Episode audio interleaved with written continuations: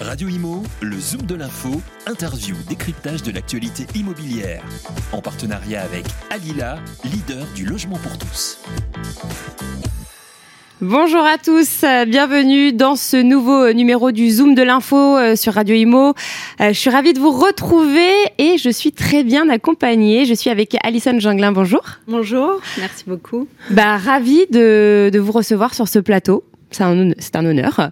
Euh, alors, formatrice et experte en investissement immobilier ou self-made woman, j'ai envie de dire. Voilà, c'est un peu ça. Ouais, parce ça que fait des grands mots, mais pour aller à l'essentiel, voilà. Alors, euh, on va commencer. Vous allez déjà nous, nous raconter votre histoire. Euh, vous êtes euh, hyper suivi sur les réseaux Instagram, vivre de l'immobilier. Votre site aussi, alisonjanglin.fr. Euh, vous vivez de l'immobilier. Vous vivez, vous avez des Exactement. biens que vous mettez en location, ça vous rapporte des revenus. Et aujourd'hui, vous donnez des conseils, vous donnez des formations, euh, justement pour aider les personnes à vivre comme vous de l'immobilier. c'est ça, exactement. Alors, quelle est votre histoire? Comment ça s'est passé?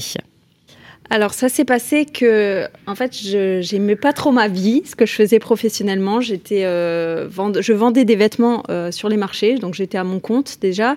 Euh, j'étais mère célibataire d'un petit garçon qui avait à l'époque 3 ans.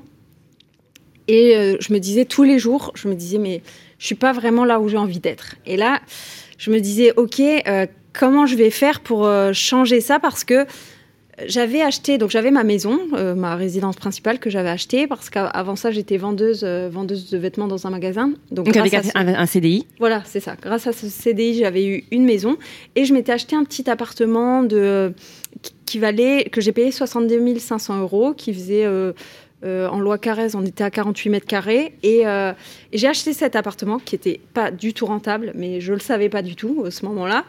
Euh, je crois que je remboursais euh, 400. Alors les taux avant, ils étaient vraiment élevés. Je crois que je remboursais 480 par mois. Je le louais 490, mais on peut croire que c'est ok, sauf que non, parce que quand on change le chauffe-eau, quand Bien on- sûr. Normalement, on n'est pas censé sortir de sa poche, même si tout le monde pense que c'est déjà bien, mais moi, je voulais en vivre, donc ça peut- Oui. j'aurais pu en avoir 100 comme ça, c'était pas bon. C'est pas possible. ouais. Et du coup, je me suis dit, ok, euh, je voyais que j'aimais bien faire ça, donc euh, euh, j'avais racheté un deuxième appart euh, par la suite qui valait 70 000 euros, mais qui était nouveau. Alors là, c'était un tout petit de 28 mètres carrés, mais qui était aussi pas rentable. Mais je voyais que j'aimais m'en occuper.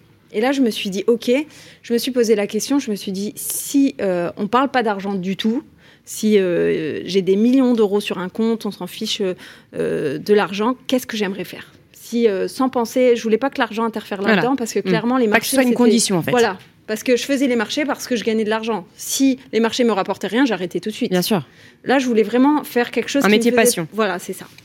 Et là, je me suis dit, bah moi l'immobilier en fait, euh, bah ça me plaît en fait. J'aime m'occuper de mes appartes. Et ça, c'est quand vous vous, vous vous occupiez de ces appartes, vous vous êtes rendu compte en fait que ça vous plaisait. C'est ça. Je me suis dit, j'aime beaucoup, donc je connaissais rien. Je croyais, moi, deux apparts, je croyais que j'étais une investisseuse hors pair, alors que c'était la catastrophe. Donc, euh, Bah, mais C'est un bon début, j'ai envie de dire. voilà. C'est quand même, euh, vous étiez une investisseuse. Oui, mais pas une bonne. parce que là, parce que euh, il y a même des. Mon premier appartement, des fois, il était. J'avais des vacances locatives de 4-5 mois d'affilée parce qu'en fait, j'avais pas analysé le marché. Je savais pas du tout que c'était possible de faire ça d'ailleurs. Et euh, du coup, j'avais acheté un endroit où finalement, il n'y avait pas beaucoup de demandes. Donc, euh, je me retrouvais à payer de ma poche. Enfin, et du coup, si j'en avais eu 10 comme ça, c'était la cata pour moi financièrement. J'aurais même pas pu suivre. hein. Mm. Et, euh, et donc, je me disais, ben, l'immobilier, j'adorerais faire ça, mais comment on fait pour vivre de l'immobilier si on n'a pas remboursé ses crédits? Moi, j'ai toujours entendu que, ben, au mieux, euh, voilà, ton, ton loyer va rembourser ton crédit, mais euh, tu peux pas en plus gagner de l'argent, c'est pas possible. Donc, je reste avec ça en tête, je continue à faire les marchés et tout. Et euh, alors, moi, je discute beaucoup à chaque fois autour de moi et j'incite vraiment les gens à le faire, à, à dire ce qu'on a envie de faire, nos projets et tout ça. À qui À nos proches, aux, Euh, aux personnes qui même, nous entourent. Voilà, moi c'était au marché, je déballais, donc j'avais les autres personnes qui déballaient autour de moi. Et ben ceux avec qui j'étais le plus proche, je leur en parlais. Et ça, ça a toujours, et même encore aujourd'hui, si j'ai un, objectif de faire quelque chose, je vais en parler parce que je me dis, parle autour de toi. Un jour, il y a quelqu'un qui va t'aider à le faire. On sait jamais. Enfin, parle. Et du coup, moi, j'en parlais. Je disais, bah voilà, moi, les apparts, j'adore. Moi, pour moi, les marchés, je veux que ça dure deux ans. Après, j'arrête. Ils me disaient tous, mais Alissa, nous aussi, on disait ça et ça fait 25 ans. Et là, je me disais, mais non, mais mon Dieu, moi, il faut Pas que moi. je sorte de ça. Quoi. et du coup, là, je me suis dit, bah, bah voilà, j'avais l'objectif de sortir de là. Comment, je savais pas, mais j'allais m'en sortir. Et, là, il y a quelqu'un qui vient me voir, qui fait les marchés et qui me dit, qui me dit, Alison, j'ai pensé à toi parce que hier soir, je suis tombée sur une émission sur France 2 où il y avait une jeune fille qui présentait son livre. Donc c'est Élise Franck qui avait sorti un livre chez Maxima qui s'appelait euh, Comment je suis devenue rentière en 4 ans sans héritage ni aide particulière. Et il me dit, je pense que l'émission va beaucoup te plaire, regarde-la parce que c'est ce que tu me racontes, c'est voilà, ça va te plaire. Direct, je rentre, je vais voir le replay. Euh, elle parle de son livre, elle monte son livre à la fin, je vais l'acheter directement. Le soir même, je l'ai lu. Et là, je me dis, mais si elle l'a fait en fait. C'est ça que je veux faire moi aussi. Elle l'a fait. Elle explique à Paris. Bon, elle, elle a eu besoin de plus d'appartements parce qu'elle faisait pas forcément de la location saisonnière, elle faisait de la location meublée standard. Mais sur Paris, elle a réussi. Moi, je suis à Metz à ce moment-là. Les prix sont quand même beaucoup moins élevés. Donc, je me dis, si elle, elle l'a fait à Paris, je peux bien le faire à Metz, quoi. Et du coup, euh, OK, bon, maintenant, je sais ça. Mais après, je connais quand même rien. Le marché, comment je fais, j'en sais rien. Et là, donc, je continue à faire les marchés, mais j'ai ça en tête en me disant, OK, tout le monde dit que c'est pas possible de vivre de l'immobilier. Quelqu'un l'a fait. Pour moi, maintenant, aujourd'hui, c'est possible. Et là, il y a quelqu'un d'autre aussi des marchés qui vient me voir, comme quoi les marchés, ça n'a rien à voir avec ce que je fais aujourd'hui, mais finalement, c'est ça qui m'y a amené aussi. Et il me dit, il me raconte qu'il a eu un héritage de maisons de ses parents. Et euh, il y en a une qu'il a gardée pour lui habiter, l'autre à côté, il l'a mis en location saisonnière et ça fait un carton. Il me dit les chiffres, il me dit tout, tout, tout. Il m'explique euh, à quel type de personne il loue et tout. Et là, je dis, mais attends, euh, et je rentre chez moi, je fais tous les calculs de ce qu'il m'a dit, je regarde le prix de l'immobilier à l'endroit là, je regarde les autres personnes qui font aussi la même chose, qui louent comme ça en saisonnier et tout. C'est un carton. D'après mes calculs, il me faut que trois appartes pour vivre de l'immobilier. Donc après, je retourne le voir, je lui dis voilà, moi je suis intéressée, je vais le faire, euh, est-ce que tu, euh, tu le fais avec moi? Genre, je veux, je veux vraiment acheter plusieurs appartes, est-ce que tu le fais avec moi Puisque c'est lui qui m'a donné l'idée. Et il me dit moi je suis plus à l'âge de la retraite, je suis pas dans, j'ai plus envie de continuer, je veux plutôt arrêter, donc euh, voilà, je veux pas le faire avec toi, donc ça m'arrangeait pas parce que je me disais mais comment je vais faire pour avoir le crédit? Parce que je me disais ça fait un associé dans mon truc quoi. Vous étiez deux pour emprunter, donc ça, plus de d'emprunts possibles. Voilà, c'est ça, tout à fait. Et là, je me dis, ben, je commence à rechercher un appart en me disant, bah, il, m'en faut trois du coup. Et, euh, et, je parle avec une copine et elle me dit, euh, mais en fait, Alison, euh, pourquoi t'achètes pas directement un immeuble vu que t'en faut trois? Et là, du coup, ça m'a tout de suite débloqué. Et je me suis dit, il faut que je fonce sur un immeuble. Et du coup, quoi, revendre les deux que, que vous aviez déjà? Bah, Ceux-là, je les avais gardés parce que j'avais pas, je savais toujours pas que c'était pas rentable. Donc, je comptais pas les vendre, en fait, à la base. Donc, je les ai gardés et je me suis dit, en plus, bon, après, ça faisait un peu, entre guillemets, une opération neutre à l'époque, comme ils calculaient leur calcul de l'époque des banques ça m'endettait pas plus que ça. Mais du coup, alors vos revenus à l'époque étaient euh, assez euh, assez hauts pour euh, emprunter encore? En fait, euh, ce, que, ce qui se passait, donc j'étais euh, auto-entrepreneur depuis, euh, ça devait faire un an et demi, je pense, quelque chose comme ça. Et, mais bon, je, je, faisais quand même des bonnes déclarations. Oui. Voilà. Donc, auto-entrepreneur, les banques n'aiment pas du tout. Ils préfèrent clairement, à choisir, ils préfèrent quelqu'un qui gagne 1002 en CDI que quelqu'un qui gagne 5000 à, son compte. Hein. Après, ils demandent un certain recul, un, recul plus grand quand on est auto-entrepreneur. C'est trois mois en CDI. Et si on est à notre compte, ben si on tombe sur quelqu'un de sympa, c'est un an et demi, deux ans, et sinon ça peut aller jusqu'à trois ans. Voilà. Donc euh, et là, euh, donc j'avais un an et demi. Par contre, j'avais fait des, je déclarais quand même bien, et du coup, euh, et du coup, ben, j'ai trouvé un immeuble. Et je pense que la, enfin, la chance que j'ai eue, c'est que cet immeuble était en vente depuis deux ans à un prix que j'aurais intouchable pour moi. Il était à plus de 400 000, on était à, à peu près à 450 000, donc c'était pas du tout dans mes moyens. Par contre, j'ai quand même été le visiter qu'à chaque fois, je me dis sur un malentendu, on ne sait jamais ce qui peut se passer. Et du coup, je vais le visiter, c'est bien, et je me rends compte qu'en fait, c'est un héritage, que ça fait euh, deux ans que l'immeuble est vide et que je vois bien qu'il commence à se dégrader, qu'il commence à avoir de l'humidité et tout, alors que l'immeuble est très sain, mais un hmm. bien qui n'est pas habité, pas il entretenu, se dégrade à euh, une vitesse. Bien sûr. Euh, voilà. L'hiver, c'est pas chauffé. C'est ça, exactement. Et du coup, et puis c'est jamais aéré ni rien, hmm. donc en fait. Et du coup, donc c'était trois frères qui ont hérité, trois ou quatre maintenant, je ne sais plus, mais ils étaient euh, éparpillés dans la France et pas d'accord du tout, ils s'entendaient plus. Donc, en gros, euh, je voyais bien que là, j'étais un peu la bouffée d'air. J'arrivais pour visiter un bien, limite, il y avait l'étoile d'araignée sur la porte quand ils ouvraient. Quoi. Ils n'avaient pas ouvert depuis je sais pas combien de temps. Et je me suis dit, bon, c'était à 450 000. Ils, ont baissé à 400 000, mais ça fait deux ans maintenant que c'est encore en vente. J'ai fait mes calculs parce qu'il y avait du coup beaucoup de travaux. Je me suis dit, parce qu'en fait, à la base, il y avait que deux appartes et moi, j'en crée un troisième dans les combles. Et en fait, euh, d'après mes calculs, pour que ce soit rentable pour moi, il fallait que je le paye 270 000. Donc j'ai fait une proposition à 270. Et c'est passé? C'est pas passé tout de suite, mais c'est passé. Ils se sont rendus compte qu'ils allaient pas le Bah, vendre en fait, fait. Parce que moi, euh, en fait, de toute façon, je pouvais pas, j'avais pas les moyens d'acheter Faire 400 plus, ouais. et puis en plus, c'était c'était plus rentable après parce que j'avais plus de 120 000 euros de travaux aussi, donc il fallait. euh, il fallait compter. Il faut compter aussi les travaux Voilà, en effet, euh, surtout quand on achète un immeuble. Ça. Il y a beaucoup de travaux euh, à faire. Voilà, exactement. Donc euh, vous petit à petit en fait euh, c'est parti comme ça vous avez acheté votre premier immeuble et là donc vous faites les travaux vous le mettez euh, du coup vous mettez les différents appartements en location de la location saisonnière c'est C'est bien ça, ça? Moi, je me suis dit, ben, location saisonnière, c'est en fait en moyenne, une location saisonnière, ça rapporte trois fois plus qu'une location euh, meublée standard, même, même un peu plus que ça. Donc, donc en fait, c'est cette location saisonnière qui me permettait de rembourser mon crédit, payer toutes les charges dues à la location saisonnière, donc l'eau, l'électricité, Internet, euh, tout ça, et qu'il me reste de l'argent. Puisqu'en fait, le but, Oui, le but, c'était de- de euh, vivre. Et après ça au bout de combien de temps vous avez pu vivre de l'immobilier du coup? Alors en fait, cet immeuble a été vraiment la galère parce que, euh, par exemple, les travaux euh, du dernier appartement que je créais dans les combles ont eu un an de retard parce que mon ouvrier m'a planté. En fait, j'avais Ouais. payé trop par rapport à, à l'avancée des travaux. Il est parti avec l'argent. D'accord. C'est bien de le préciser parce que ce sont des choses qui arrivent. Euh, Il y a beaucoup, beaucoup de galères avec les travaux, euh, les délais qui ne sont pas respectés. euh, voilà, y trouver quelqu'un de confiance, euh, c'est compliqué, euh, surtout dans les grandes villes. Euh, c'est pas évident quelqu'un aussi au juste prix parce que Ouais, souvent euh, Et là, c'est- il c'est faut trop faire cher. des devis parce que ça va du simple au double, au triple, quoi. Enfin, c'est Et énorme. comparer aussi les devis. Faut pas Oui. hésiter à en faire plusieurs, à demander plusieurs devis euh, et voilà, comparer. euh, Et comparer. attention aux matériaux, parce que des fois on se dit c'est beaucoup moins cher, sauf qu'en fait les matériaux sont aussi de beaucoup moins bonne qualité. Donc, Donc ça fait, tient moins. C'est pas pour ça qu'on. Finalement, des fois on paye pas moins cher à prendre le moins cher en fait. Ouais. Faut prendre un peu plus cher, Voilà. de meilleure qualité pour ne pas refaire derrière dans un an ou deux. euh, Exactement.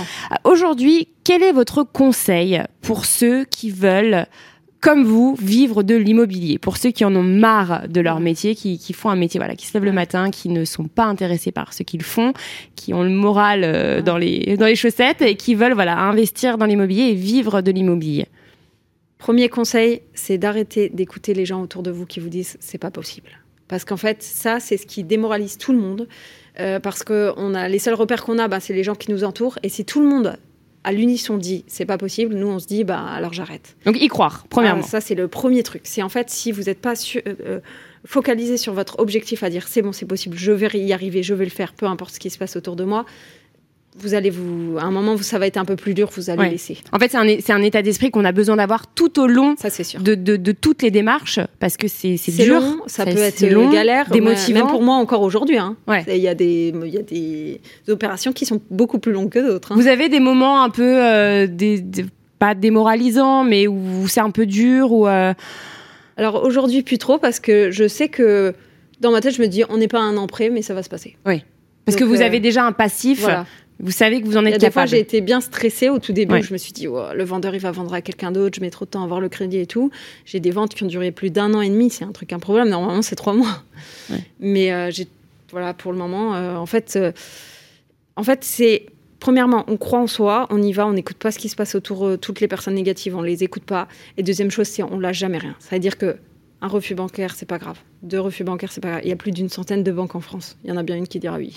Et alors, quand on a, un, pour les, les, les- les auditeurs qui nous écoutent, qui ont euh, un, un CDI, par exemple, euh, pas très élevé, euh, et qui, selon les banques, voilà, ne, ne possèdent pas, un- n'ont pas un très bon profil, qu'est-ce que vous leur conseillez à ces personnes-là? Alors en fait, déjà le CDI, il faut savoir que c'est le Graal hein, pour les banquiers. Donc Ouais. même si on est au SMIC, euh, c'est beaucoup mieux que être entrepreneur et gagner trois fois plus. Donc en fait, il faut savoir qu'avec un... Alors, à peu près quelqu'un qui gagne 1200 euros, s'ils n'ont pas trop de charges euh, à côté. Alors, c'est sûr que tout ce qui est crédit voiture, ils n'aiment pas. Crédit conso, ça, faut vraiment les, les, les rembourser, ne plus en avoir, parce que ça, c'est pas bon. Ça veut dire que vous avez mal géré votre argent à un moment, parce que vous avez été obligé d'en emprunter. Donc, vous viviez au-dessus de vos moyens. Donc, ça, c'est pas bon. faut nettoyer son compte, en fait, avant. Mais vraiment, c'est ça. C'est euh, si vous jouez au jeu au casino, tout ça, faut arrêter ça tout de suite. Enfin voilà, il y a des choses comme ça qui sont rédhibitoires. Oui, parce qu'ils regardent les six mois, euh, Voilà, les six c'est mois ça. antérieurs, c'est ça Alors trois, mois, six si mois. vraiment vous c'est une banque euh, qui vous connaît pas, ils vont, vont aller voir à six mois. Et du coup, euh, voilà, il faut que ce soit clean. Après, des fois, on se dit oui, il faut pas être euh, à découvert. Mais par exemple, même moi, hein, ça se peut. hein, je suis étourdie, je regarde pas un compte euh, où il y a quelque chose qui va passer dessus, je fais pas attention. Et puis à un moment, je suis à découvert parce que c'est pas un compte où euh, ce que je gagne va sur ce compte. Mais c'est pas pour ça qu'en fait ils vous font pas les crédits. C'est plutôt vraiment un état d'esprit général de votre compte, voir euh, euh, comment vous vous comportez avec votre argent. Oui, c'est ce que c'est une confiance qui s'installe en fait. Est-ce qu'ils ont pas grave si vous êtes à moins de 200 euros une fois tous les trois mois. C'est pas ça qui fait qu'ils vont pas vous prêter. Maintenant, il faut savoir qu'avec un SMIC à peu près, on peut emprunter. donc quelqu'un qui a pas, qui se comporte bien hein, sur son compte et tout, à peu près 100 000 euros. D'accord. Donc bah, 100 000 euros, c'est déjà c'est plus que les deux premiers apparts que j'ai achetés déjà.